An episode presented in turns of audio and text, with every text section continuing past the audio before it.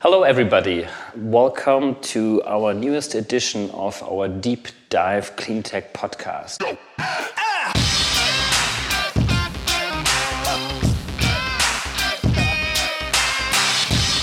Today I have a very interesting guest. It's Paul van Son. And just to give you a little introduction to him, I think we need to talk about the potential of renewable energy.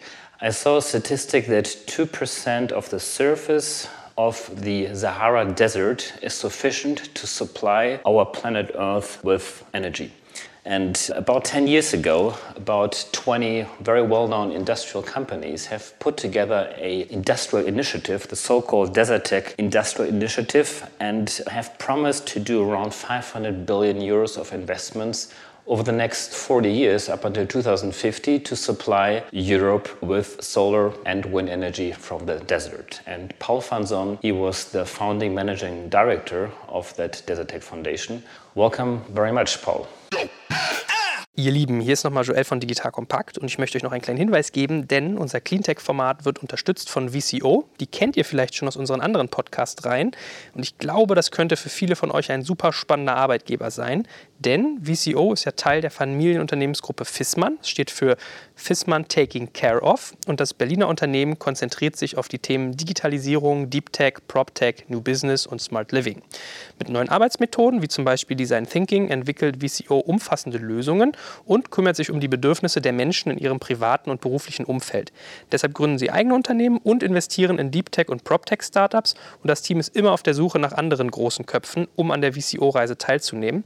Super energetisch kann ich euch sagen. Ich war schon vor Ort. Hungrige Leute, die ganz kreativ arbeiten und wirklich innovativ unterwegs sind.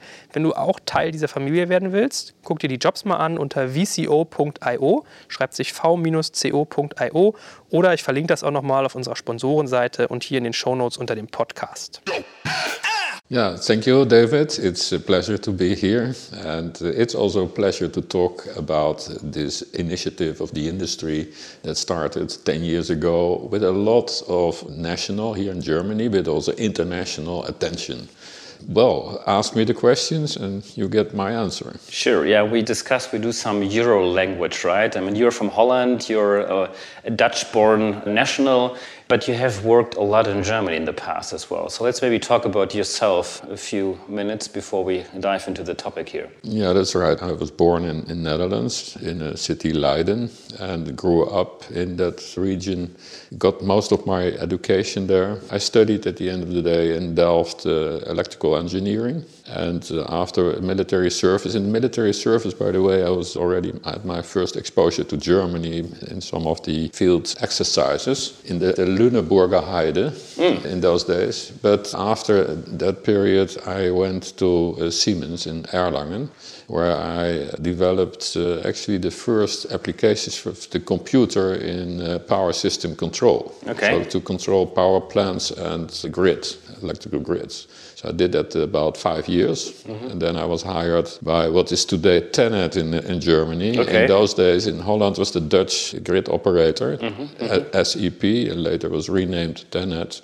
And I did that. For, I was first the project leader for the new control center equipment, like computer equipment, and later I was the grid operator for okay. the Dutch so you grid. Have an extensive experience in both Dutch and also German energy management. And today, I think we can also mention that you are an energy manager with Energy. With uh... yeah, so after uh, I went through a period through consultancy for an American consulting company, I was responsible for the European business.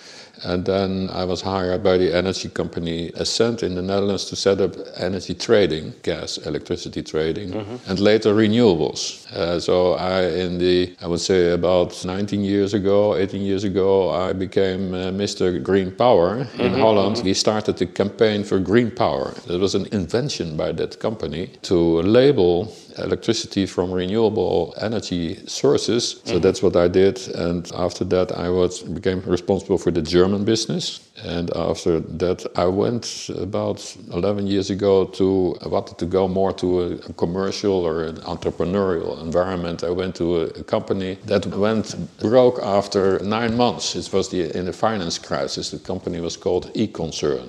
Mm-hmm. And they mm-hmm. were very active in solar, wind, biomass, and all that kind of thing. But then in 2009, what were you thinking as a Dutch national already working in Germany for quite some time when you were asked? to lead an initiative to promote energy from the desert. Did you take this idea seriously? Were you even maybe taking part of developing that plan? Maybe tell us a little bit more about this initial moment in 2009 when this crazy idea uh, came together. Actually, in 2009, there was just a time when the company where I was just entering, I was starting to have a job there, and the company went broke. I had no job. And then I heard from friends, friends told me, both in Germany and in Holland, they said, hey, we have heard about this project. It was announced in the summer of 2009, and they look for a manager. My immediate reaction was, well, this is a German group of companies. Why should they What hire? companies were involved back then? It is like uh, Munich Re and Siemens and Deutsche Bank and E.ON, RWE, and so on. So the big German DAX companies so I thought, why would they hire a, a Dutch guy? So, and why did they? Well, and then at that moment, they were not looking for a Dutch guy. They were looking for a German manager, actually for two. And then the, the question came up why should we look in Germany for a manager? Why not more international? And although I think between Dutch and Germany, the differences are not that big, we are all Europeans, but still they wanted to give this an international flavor. So I brought, so to say, this international aspect. I mean, back then, I remember that. I think this was in 2009. There was this big newspaper article in the Süddeutsche, which is yes. a leading German newspaper, announcing there will be a 400 billion euro investment of industrial companies. You named them already yeah, Munich Re, yeah, Siemens, Deutsche Bank, all very well known companies big, big, huge investment to produce solar energy in the desert under the assumption that producing solar energy there is cheaper than here in Europe. We talk about this a little later this was an amazing, let's say, communicative start. So I would assume the expectations were very, very high. And I think a lot of our listeners will still remember that. Back in the days, we had so many newspapers, not just in Germany, across Europe, across the world, actually writing about it. So the expectations were very high, right? Yes, definitely. Actually, today we are at 2019. If you think about 10 years ago, 2009, that there was just a moment after the financial crisis. That's right. And there was an atmosphere of depression, and uh, a lot of people didn't know where to go. And also, industries had really troubles to see perspectives in their business, many of the industry. And then this idea came up. This idea was not really new, this idea was on energy from deserts. And that was connected actually to this time of looking for new perspectives. So, uh, like optimistic thoughts about the future. And the industry really took this up. And then they based, actually, the, the idea was based on studies of the Deutsche Luft- und Raumfahrtinstitut, the DLR. The German Aerospace in, in German, uh, Institute. Uh, Aerospace Institute. They made a lot of studies about what's the added value of solar, mainly solar, but also wind, but in any case, solar energy, to replace actually nuclear plants and later on also fossil plants in, first they thought about Germany, mm-hmm. and later on this was enlarged to Europe. In any case, this was a moment where everyone thought, well, hey, this is really yeah, a big thing for us. That will deliver a lot of projects and so on. And then the, this figure of 400 billion euros, you mentioned this. This was came out only of one of the studies. It was so so to say a sort of scenario number. Okay. If you would say like in 40 years, in those days it was 2009, 2010. In 40 years we are in 2050. What can we do in these 40 years? The idea was to bring until about 15% of the consumption that we need in Europe to bring it from the deserts. And that, in those scenarios, or one of these scenarios that produced then this 400 uh, billion uh, euro number. To the public, the broad public and the press, this was an outrageous large number. But if you consider in the energy supply mm-hmm. in Europe, in each country, over a time frame of 40 years, 400 uh, billion euros is a normal figure. It's like 10 billion per year. That is what industries is investing in energy supply in a normal country.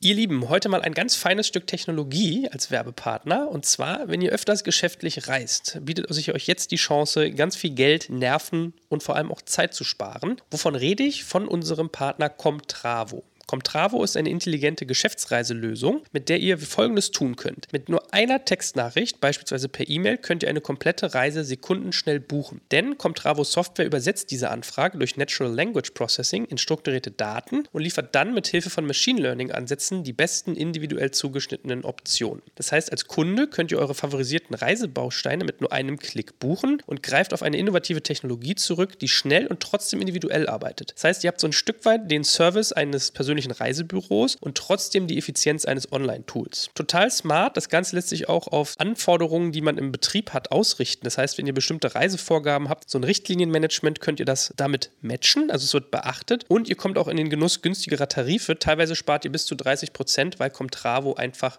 gute Sätze aushandelt. Finde ich total spannend. Es spart wirklich viel Zeit. Es ist extrem angenehm zu bedienen. Wenn ihr euch das auch mal anschauen wollt, dann geht doch einfach auf comtravo.com, probiert es mal aus und bucht eure nächste Reise mit Hilfe einer Computermaschine, die wie ein Reisebüro für euch arbeitet. Wenn euch das zu schnell ging, findet ihr das Ganze wie immer auch in unseren Shownotes und auf digitalkompakt.de/slash Sponsoren. Da steht alles noch einmal zusammengefasst.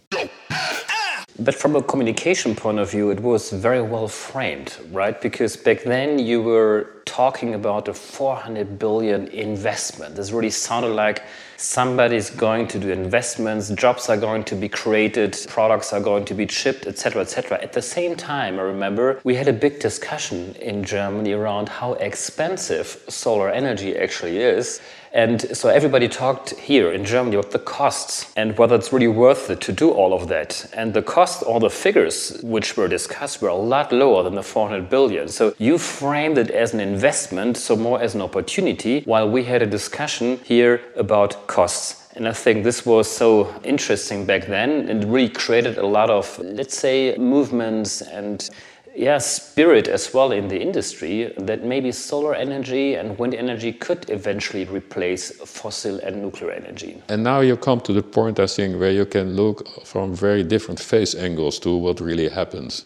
Well, first of all, uh, to put a scenario number from the laboratory of studies from DRR as a sort of guideline for investments without any more detailed investigation about acceptance and about what happens in your local market and about how to bring the energy from A to B and so on and so forth. That is, of course, well, very imperfect. So it was a starting point like a vague idea, but this could happen. It could be a cost like this, but if you talk about 40 years, these numbers actually, this doesn't say anything to industrial players. But it is, on the other hand, it's magic to the public. So it was a sort of moment of, well, this will be a great solution. The industry is going to do this for us. But at that moment, in 2009, the, in, the, the, industry could not make any commitment yet because there were no business cases, there were no detailed plans. And the most important of all of this, that the countries we are talking about, the North African and Middle East countries, they were not yet involved at all. They were not aware of this.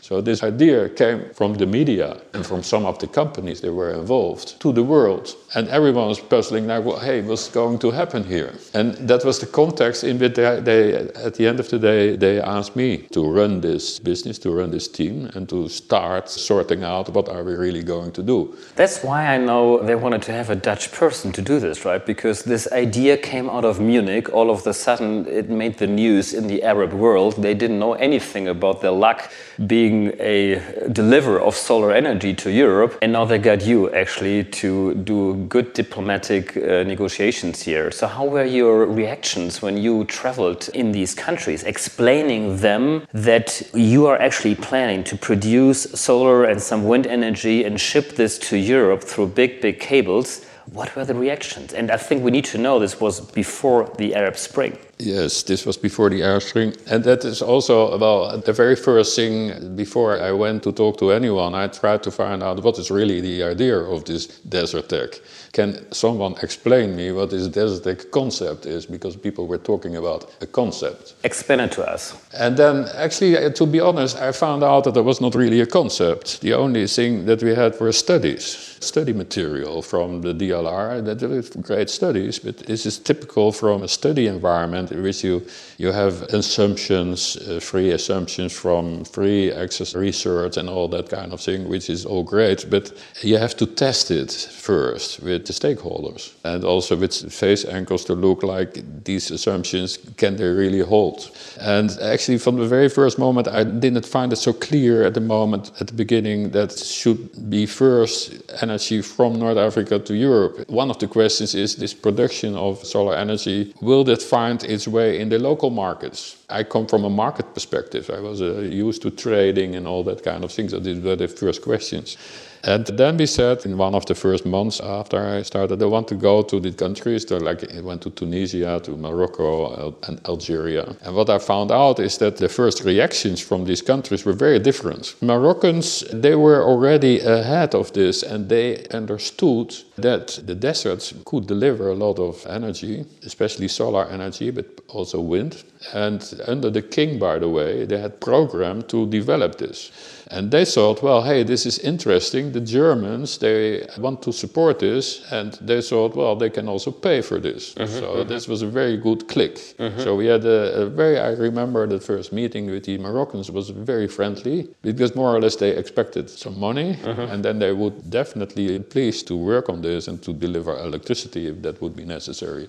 In Syria, it was completely the opposite. First of all, it was very difficult to get a meeting at all in that country. And you had meetings with at minister level or at the... Then there was a, in those days a, a minister, an oil minister, Khelil, mm-hmm. and he already has openly said in the press, this is a bloody shame what's going on. uh, the, the, Germans want to build solar plants in our country and then bring the electricity to, to uh, Europe. That's just the way how these people perceive this. Perceived like colonialism, right? it is a, pure neo-colonialism. So I went there to Algeria. I did not get hold of the minister. He did not like to talk to me. But we had a meeting with people around him. And then the first question they asked me is, that, Mr. Van Son, why do you think that we need you?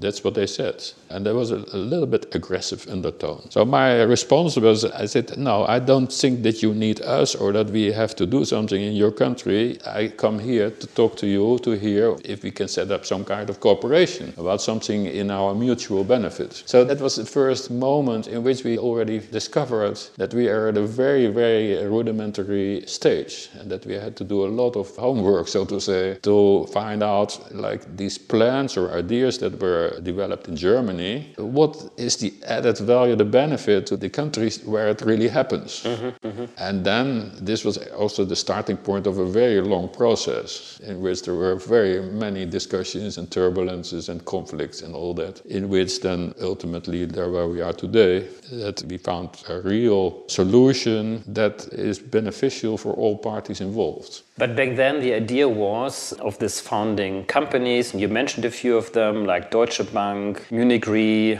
ABB as the cable provider, cable producer, energy companies like E.ON. But then later on, you expanded this consortium to a more international platform. First, the starting point was, as you said, the 12 companies. There were 10 German companies, a uh, Spanish company, Abengoa, mm-hmm. and an Algerian company, Cevital. Mm-hmm. That was the starting point. And yeah, well, we, we very soon found out two points. First of all, there were a lot of other companies, not only in Germany, but in Europe and even uh, worldwide, that wanted to join this group. Mm-hmm. Because at the very beginning, this looks like very sexy and it is a high profile, and they wanted to be there. Mm-hmm. Although nobody knew exactly where would it go, but they just wanted to step into.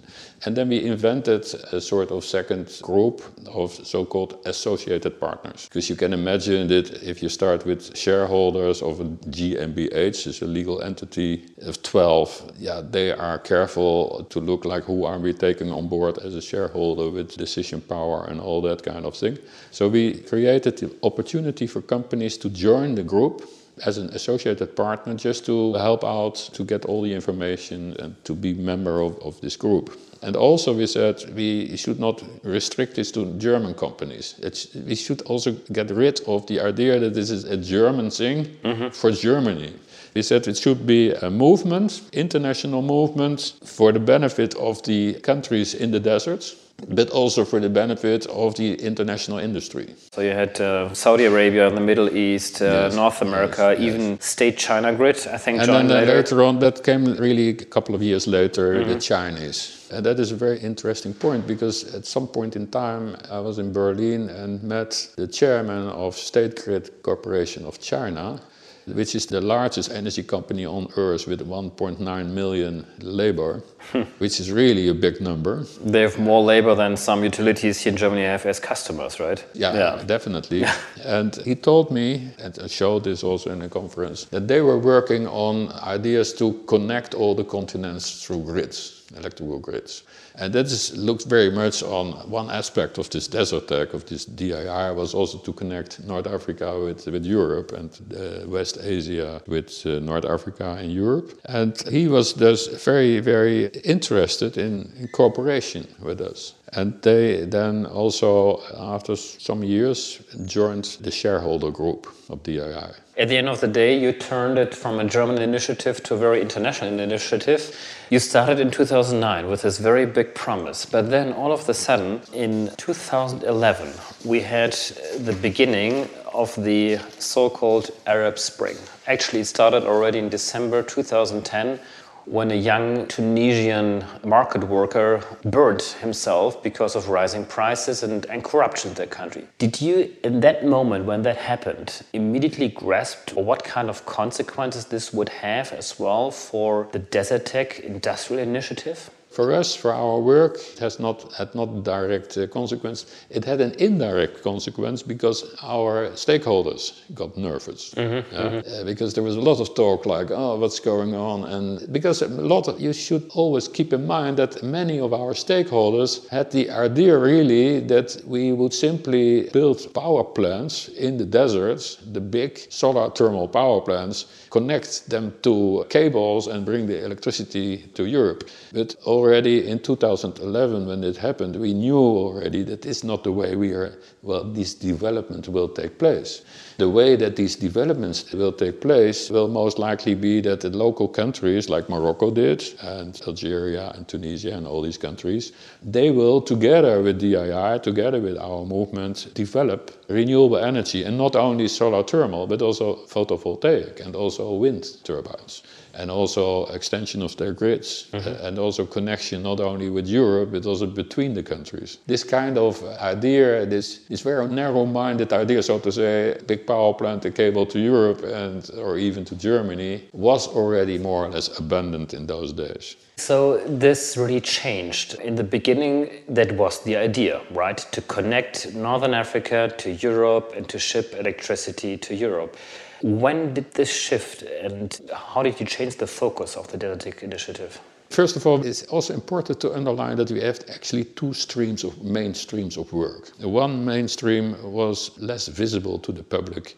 Real studies for the type of investments that we could expect until 2050. So what we did is, together with Fraunhofer Gesellschaft and with other institutions, we did real system studies to set up different scenarios of connecting the grids of Europe with North Africa and Middle East, and also to find out what is the real, what are the benefits. You can save a lot of cost, that kind of thing. But these are studies that take place invisibly to the public. They don't see them. Mm-hmm. The other stream was more pressure, and that was completely visible, and it was almost daily commented in the press. It was two or three example power stations in, for instance, Morocco or Tunisia, that was very much focused on solar thermal, and they should be very large. And then there was also a idea at the very beginning to connect these power stations with separate cables to uh, Europe even. First of all, we said together with our shareholders, our role should not be to develop these power stations, what was at the very beginning would be a, a theoretical option,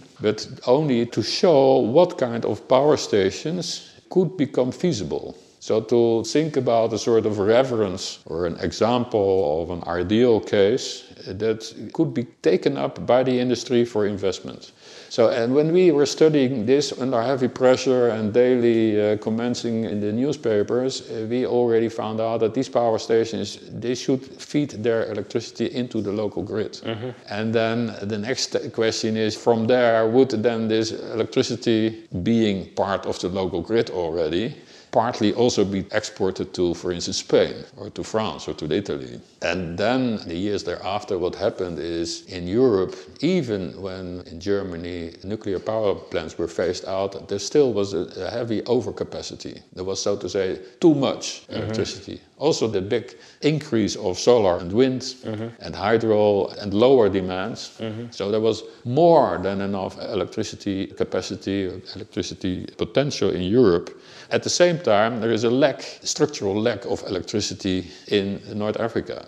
So instead of thinking of bringing electricity from North Africa to Europe, what we saw that Europe is exporting to North Africa. Mm-hmm. So then this created a lot of confusion and also conflicts and irritation because for many parties it was difficult to rethink this, to accept the fact that an initial idea that electricity should simply go from North Africa to Europe for quite some years would not make sense. Yeah? Right. But the initial motivation was probably as well purely to sell products, right? To sell a solar thermal plant, to sell engineering services, etc., etc. So you could argue they would still have an upside because they would sell something in Northern Africa. And as you said, and there's one more element. In Europe, solar and wind prices really came down. So you had prices of 10 cents per kilowatt hour and even lower.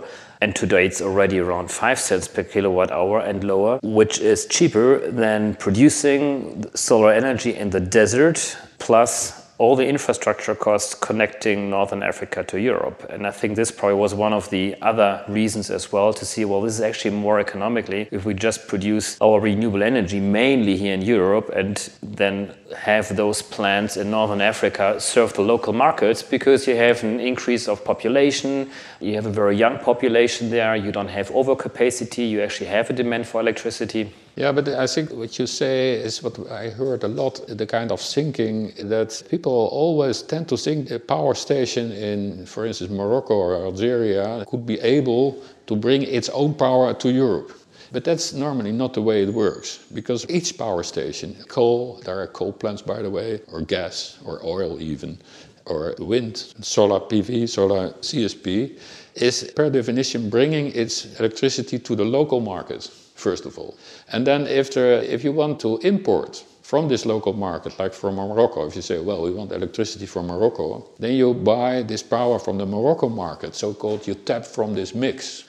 And then the question is, when are you going to tap from this mix? And you only do this if the, the cost of that mix is lower sure. than in your own system.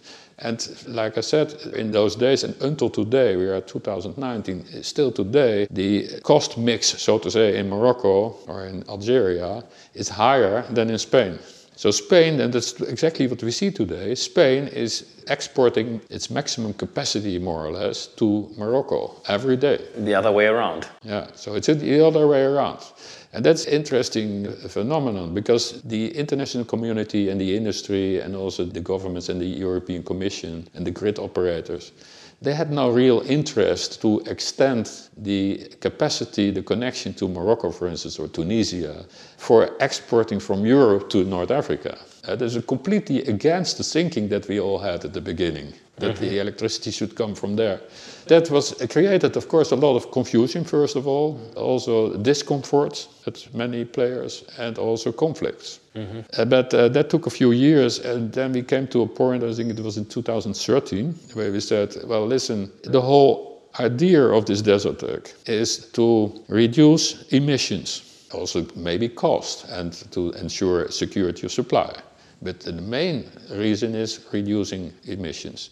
And by reducing emissions means that everywhere in Germany, in Holland, in France, in Italy, in Spain, and in North Africa, we should stimulate encourage renewable energy as much as we can. And so start doing this in North Africa and then take care that this energy will be taken by the consumers, by the demand that's locally. So now looking back 10 years, and everybody should know as well that Paul van Son has just published, uh, together with a co-author, uh, Thomas Isenburg a book about his experiences building up the Desertec Initiative, doing business in the Arab region. This book is called Energy Transition in the Desert. Uh, an English version will come out pretty soon as well. Ihr Lieben, Falls ihr auf der Suche nach einer PR-Agentur seid, dann hat eure Suche jetzt womöglich ein Ende gefunden, denn ich habe mir überlegt, weil ich so oft gefragt werde, ob ich gute PR-Agenturen kenne, dass ich das mal systematisieren sollte. Deshalb habe ich unter digitalkompakt.de/slash pr, ganz einfach zu merken, digitalkompakt.de/slash pr, eine kleine Abfrage gebaut. Da müsst ihr einfach nur eintragen, was ihr für Kommunikationsziele habt, was ihr für ein Unternehmen eigentlich seid, worauf es euch ankommt, etc. pp. Also alles Sachen, die ihr aus dem Ärmel schüttelt. Und dann gucke ich mal, ob ich eine gute PR-Agentur kenne, die zu euch passen könnte. Ich habe über die Jahre nämlich unheimlich viele kennengelernt, weil die arbeiten ja quasi mit mir zusammen, wollen mir Informationen verkaufen, in Anführungsstrichen. Und auf dem Wege habe ich mir ein paar rausgesucht, von denen ich glaube, dass man sie guten Gewissens empfehlen kann, weil sie gute Arbeit machen. Das heißt, wenn du auch eine suchst, geh einfach mal auf diese Seite digitalkompakt.de/slash pr, tipp ein, was du brauchst. Wenn ich eine gute kenne, stelle ich sie dir per E-Mail vor. Wenn nicht, auch nicht schlimm, dann gebe ich dir kurz Bescheid und es kostet dich gar nichts. Also ich will kein Geld dafür haben, dass ich dir dann Kontakt anbahne, sondern es ist einfach nur ein Service von uns. In diesem Sinne, wenn du auf der Suche bist, digitalkompakt.de/pr. So, after all these 10 years, what can you say? What did you actually achieve? I think the, what we really achieved is that we have given an impulse. We had to learn that if you talk about a big change in or paradigm change in energy supply, this is not something you can plan on the minute. You cannot say exactly for the next 40 years how this will go. So it is more a learning process. It is a searching for solutions with the objective of lower emissions. So this gave us a lot of learnings in, the, in practice. And what we achieved is that all these countries today, there is no country in North Africa, Middle East, and also not in Europe, that has not big programs for the energy transition for energy efficiency, for renewable energy, and also more system approach, like how this fit into the grid and how can we connect. So the big impulse has been given by DII, and now you see that each country and also international institutions, they are taking this. 10 years ago, there were almost no institutions, governments, and so on really dealing with this renewable energy. Today, they all are doing this actually they are doing the job that DII was supposed to do. So you created this impulse, you sort of gave the world a narrative, a story which inspired and uh, not just companies doing investments, but also these countries. But they're different countries, right? I mean, I think you probably cannot compare Morocco, which is probably rather resource, let's say, poor in terms of energy or conventional energy sources, but if you look uh, into Saudi Arabia, or I just recently have been in Oman, where they have quite some oil resources still, but they are also changing over to solar. Why are they doing this? First of all, the countries like Morocco, you mentioned this, and Tunisia and Jordan, by the way, they have no oil, there are no oil or gas, very little uh, amounts. So they have always felt the vulnerability because they have to import oil or gas or even coal. So to all these countries that normally need to import their energy, they all are switching as fast as they can to renewables. It's very clear. The countries like Saudi Arabia, Algeria, partly Oman and Kuwait and the Emirates, that uh, are the uh, traditional exporters of energy, of uh, oil or gas, they had not this pressure. But also these countries, they start understanding, first of all, that all the gas or oil that they burn in their own country, they could replace this with solar and then export more of the oil and gas, so to say. So they better use the cheap solar at home and sell the remaining exactly. um, petroleum yeah. for higher cost uh, exactly. prices. So they started understanding this, and now it, today it's even simpler because the in Saudi Arabia, for instance, with two cents per kilowatt hour for both wind and solar, and there are now projects of 300 and 400 megawatts uh, going on this is a no-brainer that wherever they can develop such kinds of projects, they will simply do it. And now the capital streams are going in the direction not only state capital of the government of Saudi Arabia, but also international private money is flowing into these countries. And you see that, as we both already mentioned, that solar, wind, and other renewable energies really became competitive across the globe,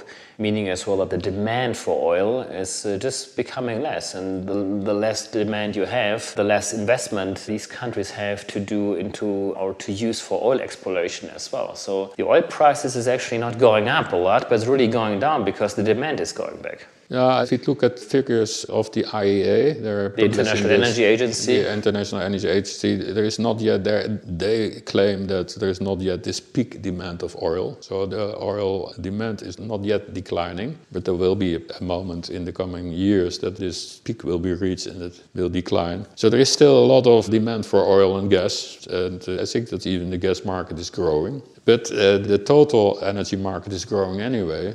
And we will definitely see, especially in the power supply of the electricity sector, a shift to renewables is the easiest part. In transport, that will be, will be a little bit delayed. And also in, in chemical industry and all that, they will shift maybe later on. So, liebe Hörer, für heute sind wir schon wieder am Ende unseres Podcasts angelangt. Wenn euch das Thema aber noch weiter interessiert, habt ihr die Möglichkeit, euch auf Patreon extra lange Podcasts von uns zu besorgen. Also quasi jeweils einen Director's Cut, der noch einmal 10 bis 20 Prozent länger ist und dementsprechend mehr Inhalt bietet. Patreon schreibt sich wieder Patron, nur mit E dazwischen, also Patreon. Und unter patreon.com slash dekompakt könnt ihr euch für monatlich ein paar Taler besagte extra lange Podcasts klicken. Dort ist dann übrigens auch keine Werbung enthalten, sondern diese wird ans Ende geschnitten und auch sonst kommt ihr in den Genuss unterschiedlicher Extra-Inhalte wie unser Recherchematerial, die Teilnahme an all unseren Gewinnspielen und, und, und. Uns freut es natürlich sehr, wenn wir euch für diese Bonusinhalte begeistern können. Ansonsten vielen Dank fürs Zuhören und auf bald.